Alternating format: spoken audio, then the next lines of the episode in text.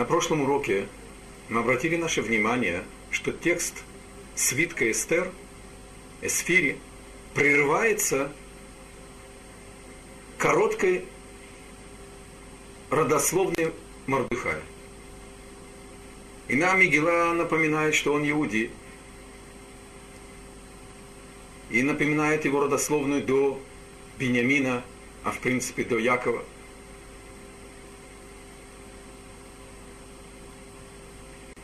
И дальше возвращается свиток Эстер и рассказывает результаты конкурса красоты, который устроила Хашвирош. На этом конкурсе совершенно необъяснимым образом побеждает Эстер против всей логики. Предположить, что она могла конкурировать с красотой женщин из 127 стран, захваченным Артаксерксом Ахашвирошем. Кроме того, по одному из комментариев, что она была племянницей Мордыхая, сирота, которую он воспитывал, есть объяснение, что Бад-Додо, э, не племянница, а двоюродная сестра. Тора не рекомендует жениться на двоюродных сестрах, но не запрещает этого. Предупреждая, что могут быть последствия губительные для потомства. Но это не запрет. Совет. Тора знала до генетики и эмбриологии связь, так сказать, проблемы в родственных браках.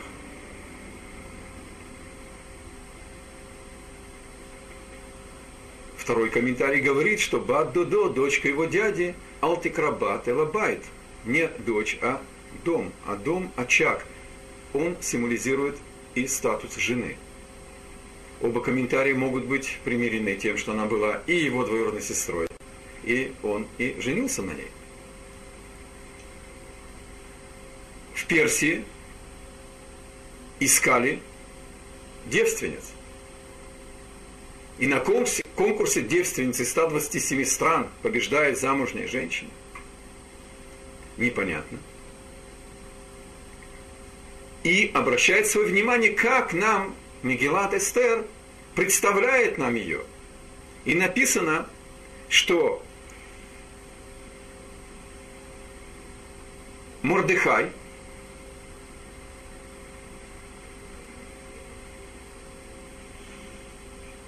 вторая глава, седьмой стих, он был воспитателем Адаса, а слово «воспитатель» здесь написано как умен, а это в принципе кормилец. Интересно, что когда рождался ребенок, то высокопоставленные дамы, они передавали его на кормление кормилице.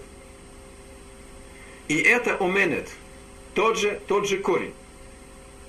А затем они продолжали воспитывать детей – сын и дочь, и ученик и ученица. Сын и дочь – это понятное отношение между родителями и детьми. А ученик и ученица называются не как сыновья, не как дочери, а дочь и сын. Есть физические, биологические родители, есть духовные родители. Мордыхай взял Эстер, которая была сиротой, не нас будет сказано, и не только ей помог, не только дал ей защиту, он дал ей воспитание, он передал ей путь жизненный. И это здесь сказано, что она была его ученицей, она была его воспитанницей, он был ее родителем духовным, учителем, ее раввином. И мы потом увидим, как она себя ведет согласно указания Мордыхая, даже когда это ставило ее жизнь под риск. Она принимает его авторитет безоговорочно. Мы вот потом увидим интересное отношение, когда учитель слушает ученицу. Но это мы забежали немножко вперед. И тут представлено имя Эстер как Адас – до сих пор ее называли Эстер, а тут написано, и стал он, Мордыхай, ее учителем, воспитателем, Адас. Она Эстер, дочка его дяди, то есть его жена, по одному из комментариев, то, что мы уже учили, ибо она сирота, у нее нету отца и матери. А потом написано, что она Яфат Тор Ветоват Маре. Она красивая душа, красивая личность и хорошего вида. И здесь нас великий русский язык подводит. Давайте постараемся русский перевод рассмотреть через аспакларию, через призму языка Торы. Что такое слово «яфе» и что такое слово «тов»? И что такое «туар» и что такое «маре»? Так «яфе» – это красивый, а «тов» – хороший. И так переводчик здесь переводит. Подождем еще с ответом на наши вопросы. Обратите внимание на структуру этого странного стиха. Здесь есть три строчки. В первой сказано, что Мордыхай, он духовный воспитатель Адасы, которая Эстер. Нам открывает в этой фразе свиток Эстер, что ее имя Адас. Почему ее до сих пор называли Эстер? И почему ее вторым именем называется вся вся Мегила, весь свиток. А это пророчество. А пророчество называется именем главного, главной сути. Имя пророчества указывает на главную суть пророчества. А потом сказано, что она выделяется особой красотой и личности, и внешней красотой. А потом написано, что когда написано, что она сирота, без отца, без матери, а потом третий стих написано – и когда умерли его отец, ее отец и мать, взял Мордыхай ее себе как дочь. Мы уже знаем, что она сирота.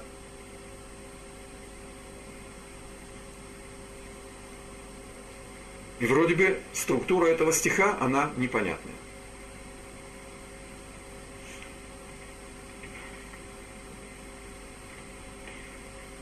Адас – это мирт – он отличается особым запахом. Если вы помните, четыре растения, которые символизируют единство еврейского народа в праздник Суккот. Это неразвернутый лист пальмы, лулав. Это мирт, адас. Это ивовые ветви, которые не имеют ни запаха и ни вкуса. Пальмы, финики имеют вкус, но ветвь пальмовая не имеет запаха. Мирт имеет плоды, маленькие, такие, как подобно микрояблочкам, но они без вкуса. Но у мирта есть прекрасный запах. И цитрусовый плод, этрог, у которого есть и запах, и вкус. Запах символизирует активное милосердие. Доброту человека, которая проявляется по отношению к внешнему миру, к ближнему. Вкус символизирует знание Торы. Эстер, она Адас. Она активность. Но она скрытая активность. Потому что женщина стоит рядом с мужем. Она его помощник. Она ему опора. Она ему спутник в пути. И мы уже с вами говорили на первом занятии, что свиток Эстер, Эстер надо перевести Мегилат Эстер или Легалот Эстер, раскрытие сокрытого. Эстер, она гадас, она активность потенциальная, скрытая. И сначала ничего не понятно. Она ученица Мордыхая, она слушается его – но она попадает в ситуацию, где она должна решать все сама. Она должна принять решение, как распоряжаться своей судьбой. А ее судьба обрекает на насилие, вынужденное состояние жены этого сумасброда, этого тирана, который претендует быть первым отцом перестройки, который захватил, так сказать, полмира. И она имеет эти силы. Она является компаньоном по спасению еврейского народа вместе с Мордыхаем. Где начинается это? Нам первый стих представляет фактически не формально, что она была сиротой, а потом написано, что он взял ее себе в жены, когда она осиротела. Первый стих, который говорит, что Мардыхай был ее учителем в жизни. И так упоминается имя Адаса, раскрывает нам начало. Эстер и Мордыхай, они потомки Беньямина – а Беньямин, он сын Рахели. Наши праматери были в качестве Адас. Они были в качестве благоухающего мирта. Они сторожили, они охраняли цельность, самобытность еврейского народа. И когда Ишмаэль угрожает цельности народа Ицхаку, угрожает продолжению Авраама через Ицхака. И хочет его или духовно уничтожить, или просто физически убить. Первая, кто обратила на это внимание и поняла, что это опасность, Сара.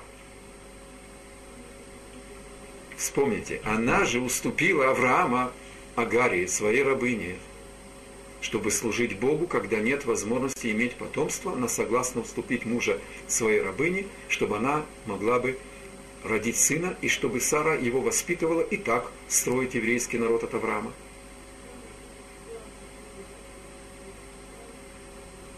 То есть активность, скромная, потенциальная. Руководитель в доме Авраам. И он прокладывает духовный путь воспитание потомства. А кто его сохраняет? Кто его лелеет? Кто его защищает от разных влияний, от опасности? Сарай. Наша проматерь. Это переходит и кривка, которая рождает двойнят. Якова и Исава, антиподы. Мы об этом говорили на прошлом занятии. Я сейчас беру только то, что релевантно для нас. Ривка замечает, что неправедный Исав обманул Ицхака. Вкрался в доверие к отцу, праведнику, и хочет украсть этим обманом благословение. И тогда Ривка заставляет своего сына Якова обмануть, обманщика, не отца обмануть. Обмануть обманщика, не позволить обманом взять благословение. И берется образно говоря, кошерным обманом забирается благословение от недостойного человека. Кто руководит этим спасением, чтобы благословение было дано достойному сыну Ицхака, праведника? Ривка, наша проматерь. Куда Ицхак вводит свою будущую жену, чтобы понять, что она достойна его вторая половина быть продолжателем пути Авраама в шатер Сары. И когда входит Ривка в шатер Сары, которая уже ушла из этого мира, возвращаются все чудеса, которые остановились с уходом Сары из этого мира. И божественное присутствие. И понял Ицхак, что это достойная его вторая половина.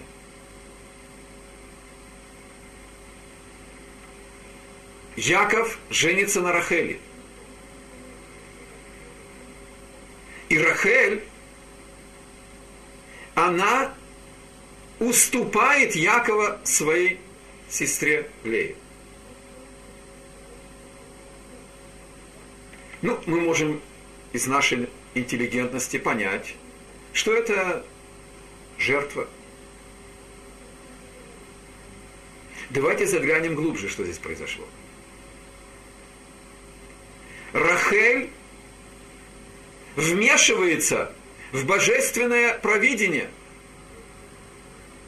Вход событий, который скрыт одеждами этого мира, она видит божественное провидение, скрытое за планами ее родителей, ее брата. И она мешает, вроде бы, Якову достигнуть цели. Что я имею в виду?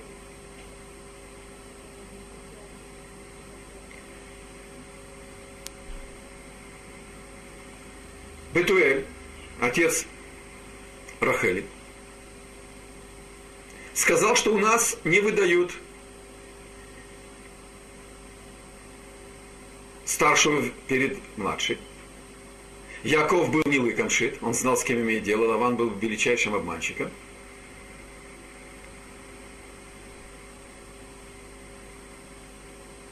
И он договорился с Рахелью о пароле, что когда приведут невесту под хупу, а приводили с закрытым лицом полностью, он ей скажет пароль, она ему ответит, он будет знать, что под фатой Рахель Говорит Мидраш, утро, и вот Лея. Супружеская близость, она в темноте. Без ханжества, без простыней с дырками, о котором молва ходит, глупость. Есть из-за скромности перед божественным присутствием, есть покрывало сверху супругов. И Яков обнаружил, что его обманули. Как Лея узнала пароль? Рахель передает пароль своей сестре. Уступает Якова своей сестре.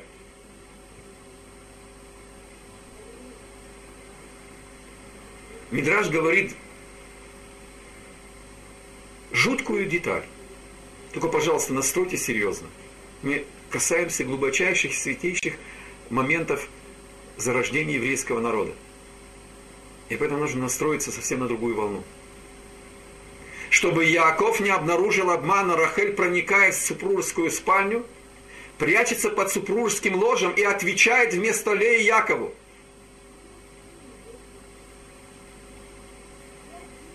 Дальше я хочу объяснить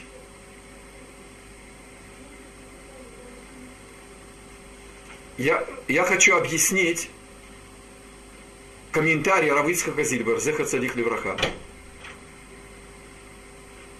который ворвался к нам в Ишеву Швутами с взглядом юноши 18-летнего, как всегда было, до конца своей жизни. Его душа, она была молодой, а тело только одежда души. И сказал, 31 год у меня было непонятное место. В Мидраше Раба. Этот отрывок, который я привел. Утро, и вот Лея. Продолжает Мидраши говорит, сказал Яков Лее, обманщица, дочка обманщика ты. Я к тебе обратился ночью, Рахель, как же ты мне ответила? Продолжает Мидраш и описывает, что Лея сказала Якову, когда твой папа обратился к тебе, Исав, ты ему что, не ответил? Точка. Спросил Равицках Захарсадик Вераха. Как понять этот мидраж? Что, не дай Бог, муж с женой там где-то, понимаете ли, на базаре, он кричит, я обманщица, она ему говорит, сам обманщик. Понятно, что это невозможно так понять. Это Яков Авину, это наш пратец Яков и наша проматерь Лея разговаривают. Есть другой мидраж, который описывает, что Рахель понравилась Якову. И это то, что я хочу привести к нам, нашему уроку, как это связано с Эстер. У Эстер тоже написано о ее красоте, в самом прямом смысле слова, и о красоте ее души. Только о красоте Эстер сказано Тов, а о красоте личности сказано Яфе. Так Рахель тоже была Яфат Маре. И у ней тоже упоминается элемент красоты Торра не ханжа. И она говорит, что Лея уступала по красоте Рахели. Кроме того, у ней были заплаканные глаза, потому что она знала, как и Рахель. В пророческом откровении им было раскрыто, что старшая из сестер, Лея, предназначена исправлять Эйсава, старшего брата. У, Я, у, Якова, э, у Ицхака родились близнецы Яков и Эйсав. А младшая предназначена младшему. Лея была предназначена исправлять Эйсава. Одно из предназначений женщин – исправить мужа. А Рахель была предназначена Якову. Лея не жаловалась на свою судьбу. Она плакала, боясь, что вдруг не сможет такую сложную задачу реализовать. Она боялась этой миссии, а не сожалела о ней. Сказала Равыцхак Зильбер за царь. Может быть, надо пояснить Мидраж, который описывает утро, когда Яков увидел, что его обманула Рахель, передав пароль своей сестре, спросил Яков Лею, как ты могла согласиться на такой обман? Ты же предназначена старшему брату, Эйсаву. Ты пошла против воли Бога. Сказала Лея, дорогой мой любимый муж, ты ведь ответил своему отцу Ицхаку, когда вошел вместо Исава и взял его благословение. Я предназначена тебе, потому что ты сейчас представляешь старшего, взяв его благословение и приобретя у него его первенство. Совершенно потрясающий комментарий. Мы говорили о том, что слово «гадас» – это мир, это запах. Рахель, она корень, начало этого качества души еврейской женщины. Гадас, мирт, запах, активность, скромная, ждущая своего часа и решительная, без промедления, действующая, когда нужно спасать, когда нужно помогать, когда нужно осуществлять бескорыстную помощь. Рахель поступается своим счастьем. Она не знала, что она все-таки станет второй женой Якова. Она уступает свою сестру по воле Бога и принимает на себя что? Одно дело человек жертвует чем-то самым дорогим. Но Рахель теперь понимала, что она теперь будет предназначена исправлять Исава. Убийцу, развратника и белопоклонника. И это не останавливает ее. Она видит свою судьбу как предначертанную Богом и принимает все свое, так сказать, обязательство как смысл жизни. А Эстер, она потомок Биньямина, как и Мордыхай, то, что мы говорили на прошлом уроке. А Рахель не кланяется Исаву. Единственная из всех, из семьи Якова, с его детьми, и с дочерью Диной, и Лея, и Зильпа, и Бельга, жены Лея и э, э, рабыни Лея и Рахели, все поклонились. И Яков поклонился. Рахель не кланяется, а у ней под сердцем Бениамин, будущий двенадцатый сын Якова. А ее заслоняет, когда они приблизились, чтобы Эйсав не обратил внимания на красоту Рахели, Йосеф, ее сын, заслоняет ее своим юношеским телом. И Бог делает чудо, и он стал значит, шире, выше, и он скрыл свою мать, которая стояла и не кланялась Исаву. Исав – это символ антипода Якова.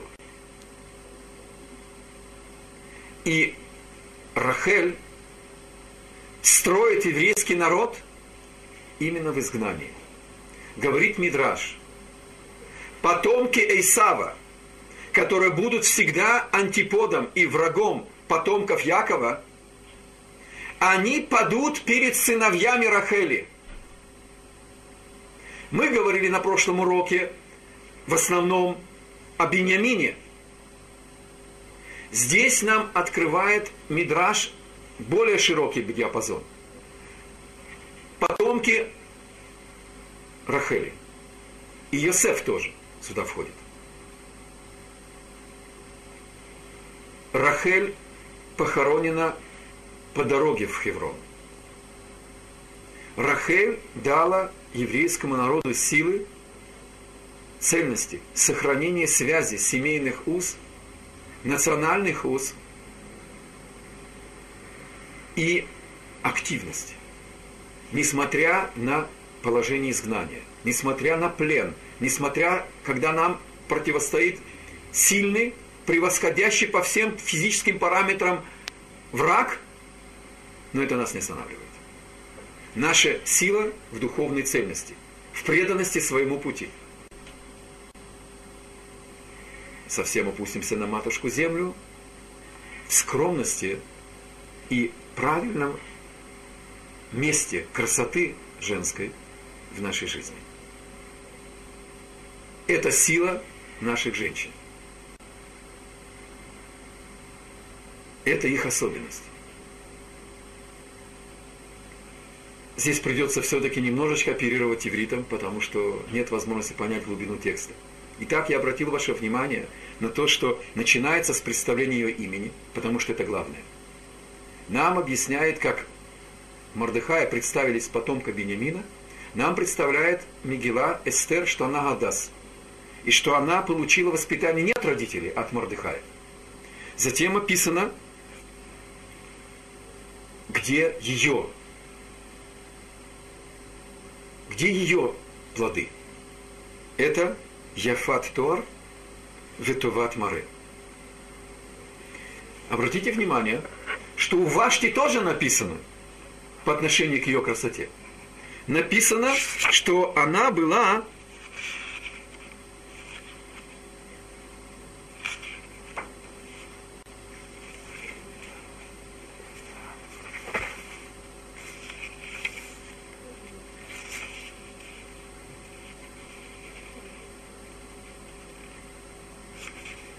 Туват Маре. Она была хорошего вида. Давайте сейчас поясним понятие. Слово «яфе» означает красота, означает внешняя красота. Спросите пять мужиков, пятерых мужиков. Шведа, человека из Африки, Рабиновича и японца. Что такое красивая женщина? Вы получите пять различных ответов. Понятие красоты субъективно.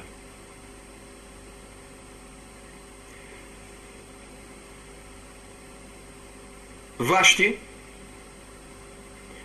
называется Товатмары, слово Тов. И у Эстер написано Товатмаре. Тов – это соответствующий конечной цели. Это параметр сущностный, а не внешний. Мы понимаем слово «тов», что было бы гладко, что было бы без страданий, без трудностей. Тора дает нам другое понятие «тов». «Тов» – это то, что приводит к конечной цели. Если, не дай Бог, для того, чтобы достигнуть конечной цели, чтобы достигнуть ТОВ, чтобы было бы реализация конечной цели, это называется ТОВ. Хорошо. Необходимо пройти через тернии, через испытания, через страдания, не дай Бог. Это тоже ТОВ. И Бог дал место красоте в этом мире. И есть понятие красивая внешность, это всем понятно – А есть понятие красивая личность. Или есть понятие тов по отношению к внешней красоте. Когда внешняя красота, она одежда души. Когда она служит духовному совершенству. Совершенная душа, она одета в красивое тело когда внешняя красота не сама по себе представляет ценность. Она является одеждой совершенной души. Как же это упоминается у Вашти? То в Атмаре, что ее внешняя красота была связана с нравственным аспектом. Мы об этом говорили на прежних занятиях. У Вашти был элемент нравственности по их понятиям. Все-таки пир она устроила на, жен, на женской половине. И она отказалась прийти в царской короне на мужскую половину. А могла бы, так сказать, соблазниться возможностью быть миссис мира и появиться в царской короне. Почему бы и нет? Разве за сумасшедшие деньги не поступается сегодня женщина своей скромностью? Еще как поступается. Потому что есть потребитель, извините за перед мужской половиной, потому что есть самцы, которые готовы платить эти баснословные деньги. Есть несчастные жертвы, которые соблазняются этим. У Вашти был элемент нравственности, и Тора не рисует нам черно-белую картину. Она была наказана за попытку оторвать связь, прервать связь, оторвать мир от связи с Иерусалимом, с Богом. Но в той мере, в какой человек действует праведно, ему положено и почет, и уважение, и награда. Мы встречаем понятие красоты в начале, у Сары. И снова я хочу, чтобы мы увидели эту связь. Как первое семя, которое посажено в благородную почву для него. Возьмем семя яблони. Оно прорастет, яблоня, если дедушка Мичури не вмешается по ходу действия, да? И затем появятся плоды. Первое семя это был Сара и Авраам когда Тора прощается с Сарой, написано в главе Хаей Сара, и было жизнь Сары 100 лет и 20 лет и 7 лет годы жизни Сары. Устная Тора обращает внимание на измененный порядок числа лет и на лишние слова. Посмотрим еще раз. И вот жизни Сары. Сто лет, и были жизнь Сары сто лет, двадцать лет, семь лет.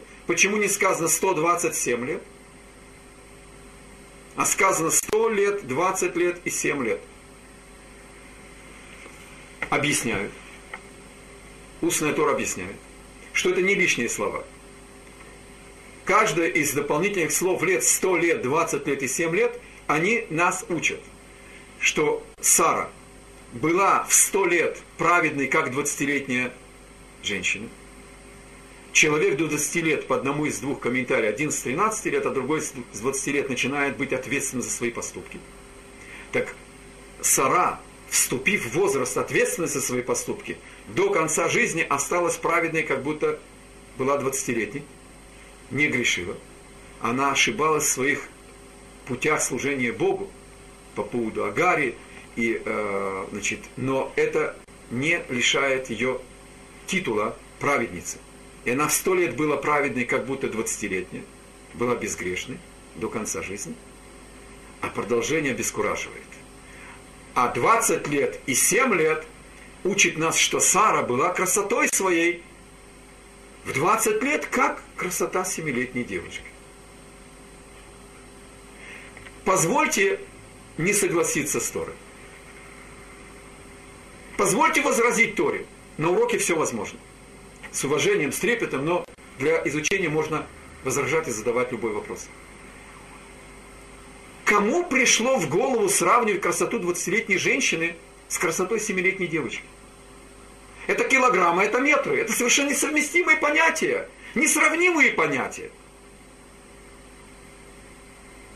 Я хочу вас совсем запутать. В конце главы Ноах написано, что Терах берет с собой своего сына Авраама и невестку Сара, и невестку, э, э, значит, э, свою, так сказать, это будет внучка, Милка и Иска. Написано имя женщины, которая называется Иска. Говорит устная Тора, это имя Сары. Почему? Здесь есть слово сохе, плавает, что она была, во-первых, Несиха, она была принцессой, в духовных мирах она была свояком, она была вхожа в духовный мир, она была пророчицей выше Авраама даже. И она плавала в духовных мирах, как рыба в воде. Она была в своей сфере. Это одно значение, лисход. А второй комментарий говорит, что все плавали в ее красоте. И добавим теперь это непонятное достоинство нашей проматери Сары и вернемся к нашему отрывку. Что она была в 20 лет красивой, как семилетняя девочка. Мой учитель по лекторской деятельности и один из моих главных э, э, учителей первой русской ишивы, еще до Швутами, Раф Бенемин Эфрати, пояснил это совершенно интересным, потрясающим примером.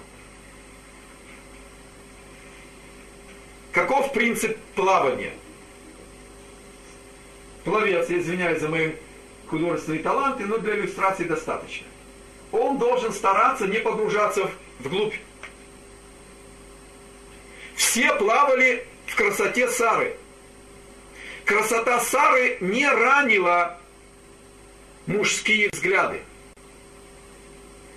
они скользили по ее красоте, не ранило, не захватывало их, не оставалось в их ассоциациях. А человек все, что он видит, он переживает и помнит. Мы не можем реализовать это из подсознания в сознание, но наша душа воспринимает всю информацию и не теряет ее. Семилетняя девочка, ее красота невинна, она чиста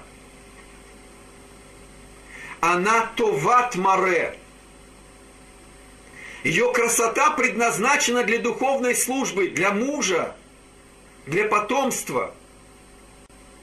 Для того, чтобы божественное присутствие между, было, было между супругами, чтобы они влеклись друг к другу. В самом земном смысле слова. Только в святости брака. И поэтому у Эстер написано, что она Товат Маре. Ее внешность не миссис Сирия, не миссис значит, мира. Ее красота, она тов. Да, Бог наделил великую душу. Наследницы, потомка Сары, Рывки и Рахели красотой и внешней красотой. Но она была инструментом служения Богу в спасении еврейского народа. Сара в расцвете своей женской красоты в 20 лет сохранила свою красоту в рамках Туват Мары, чтобы не ранить.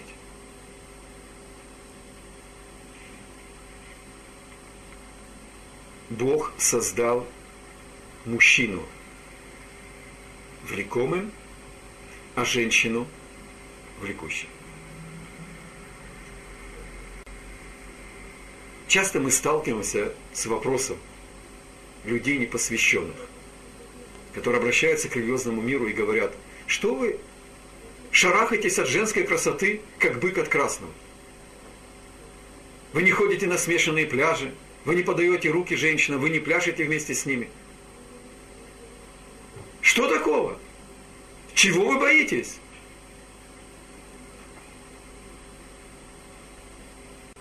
Мы боимся женской красоты.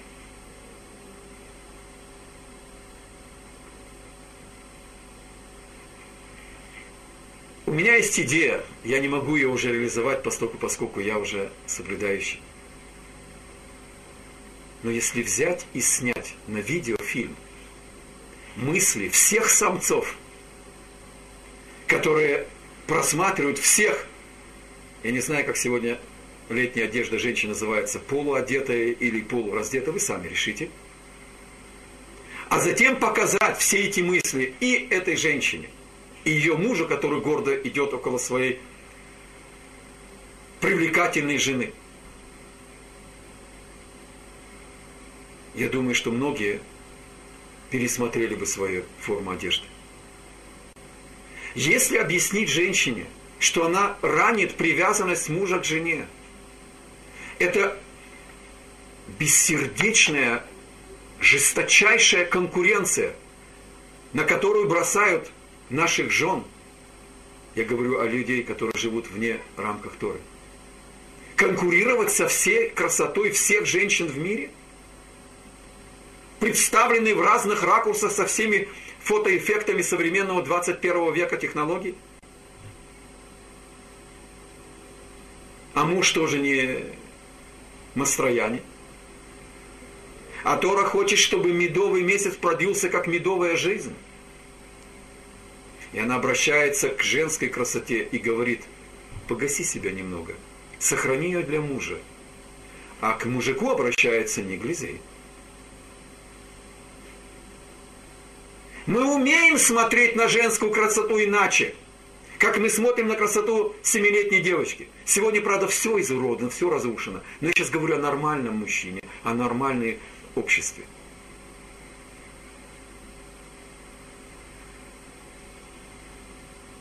Религиозный мужчина, охраняя свои глаза. У нас нет хажуса, у нас нет монастырей, у нас нет паранжи. Нам не запрещено общаться с женщиной общение, оно с личностью, даже красивой. Это не мешает. Плавать в красоте, не углубляться, не быть ранимым, понимать, что эта красота не моя. Долго я не мог себе объяснить одну из заповедей, запрет даже возжелать не убивай, не прелюбодействуй, не грабь, значит, там, не воруй, не, не, не приноси ложное свидетельство, это понятно. А как можно запретить человеку не возжелать? Или ты желаешь, или ты не желаешь. Мудрецы приводят пример. По деревне проезжает царская карета, и царская дочка рано утром они торопились там навстречу какой-то столице дальней. Она в хорошем настроении отодвинула занавеску и показала свое царственное, царственное личико и помахала своей царственной ручкой прохожим и стоявшим в полях и по дороге крестьянам. И молодой крестьянин увидел принцессу. И она уехала. Понятно, что это его удивило, но не более того. Его ожидают его коровы, его жатва, его работа. Он понимает дистанцию между собой и царской дочерью. Я не видел царских дочерей. И я не понял этого примера. А когда что-то преподаешь, нужно сначала самому понять. Я долго искал пример, который мне был ближе. Я его нашел. И он мне помог понять эту заповедь. Я хочу с вами поделиться этим примером. так же, как мы смотрим иначе на красоту своих дочерей, своих сестер, своих матерей, своих бабушек. Вы даже обидитесь. Ну, понятно, что мы смотрим на эту красоту иначе. Верно. И вот это я хотел от вас услышать. Нам совершенно понятно, что красота матери, красота дочери, красота сестры, красота бабушки – это иная красота, это красота семилетней девушки. Это красота в другом измерении. Дорогой муж, дорогой мужик, дорогой юноша, дорогой еврей. Переведи всех женщин в мире, кроме своей жены, в эту категорию. И так же, как возможно тебе иначе смотреть на красоту своих близких, потому что тебе понятно, что это другая красота. Понять сначала разумом, а потом и сердцем, что запрещено вожделение потому что эта красота не твоя. она не невинная. Она предназначена для того, чтобы быть второй половиной своей половины, а не твоя красота. Даже если речь идет о мизинце, и нельзя смотреть на женскую красоту формально. А что такого? Хорошая реклама, хороший фильм. Почему-то никто не согласен, чтобы в его виноградник косились и заглядывали. Но все самцы готовы лезть в чужой виноградник. Извините за резкость.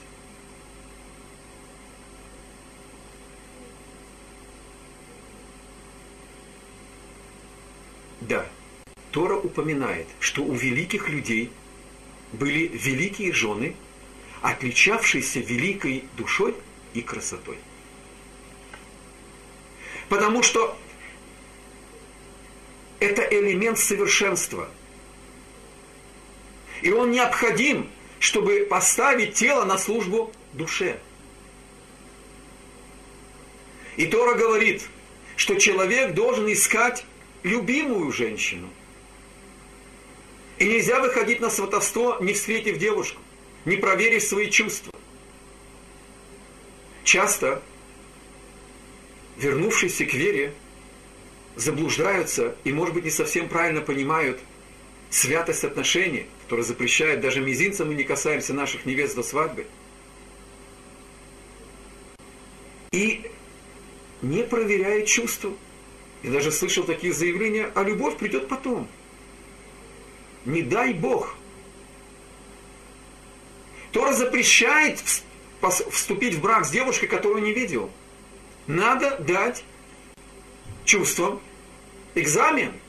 Нужно выяснить, и влечет ли тебя эта женщина. Хочешь ли ты слышать ее голос? Хочешь ли ты с ней встретиться? Хочешь ли чтобы она была тебе спутником на всю жизнь? И нравится ли она тебя? Любишь ли ты ее? Это не самоцель. Но Тора говорит, что приятное мужу не на конкурсе общее мнение, а приятное мужу. Жена, квартира, мебель, обстановка расширяют мысль человека, его духовный потенциал –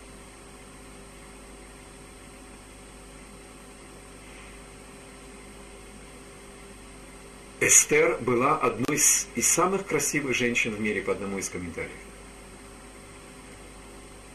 И она была одной из величайших последовательниц Сары, Ривки и Рахели.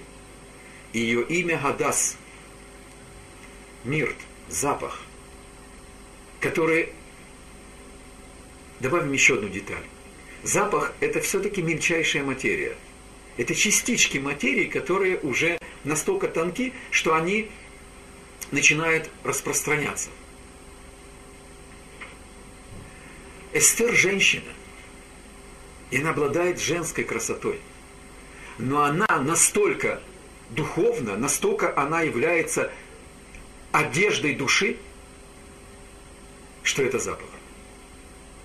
И когда нужно, эта красота служит для того, чтобы Ахашвирош выбрал ее по своим критериям. Ахашвирош не умеет видеть красоту духовную. Он устроил конкурс красоты. И он выбирал то, что ему привлекательно.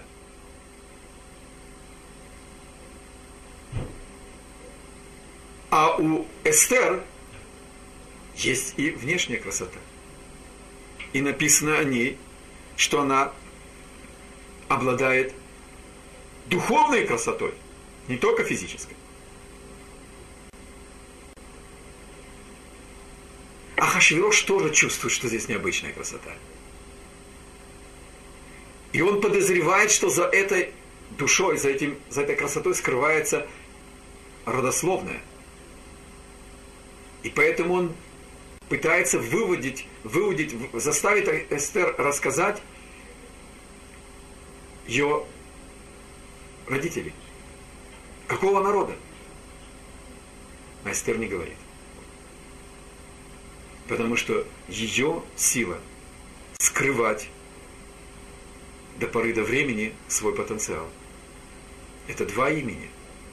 В принципе, главное это Адас, а действие, форма это Эстер. Сокрытая в скромности женской, в внутренней цельности активность.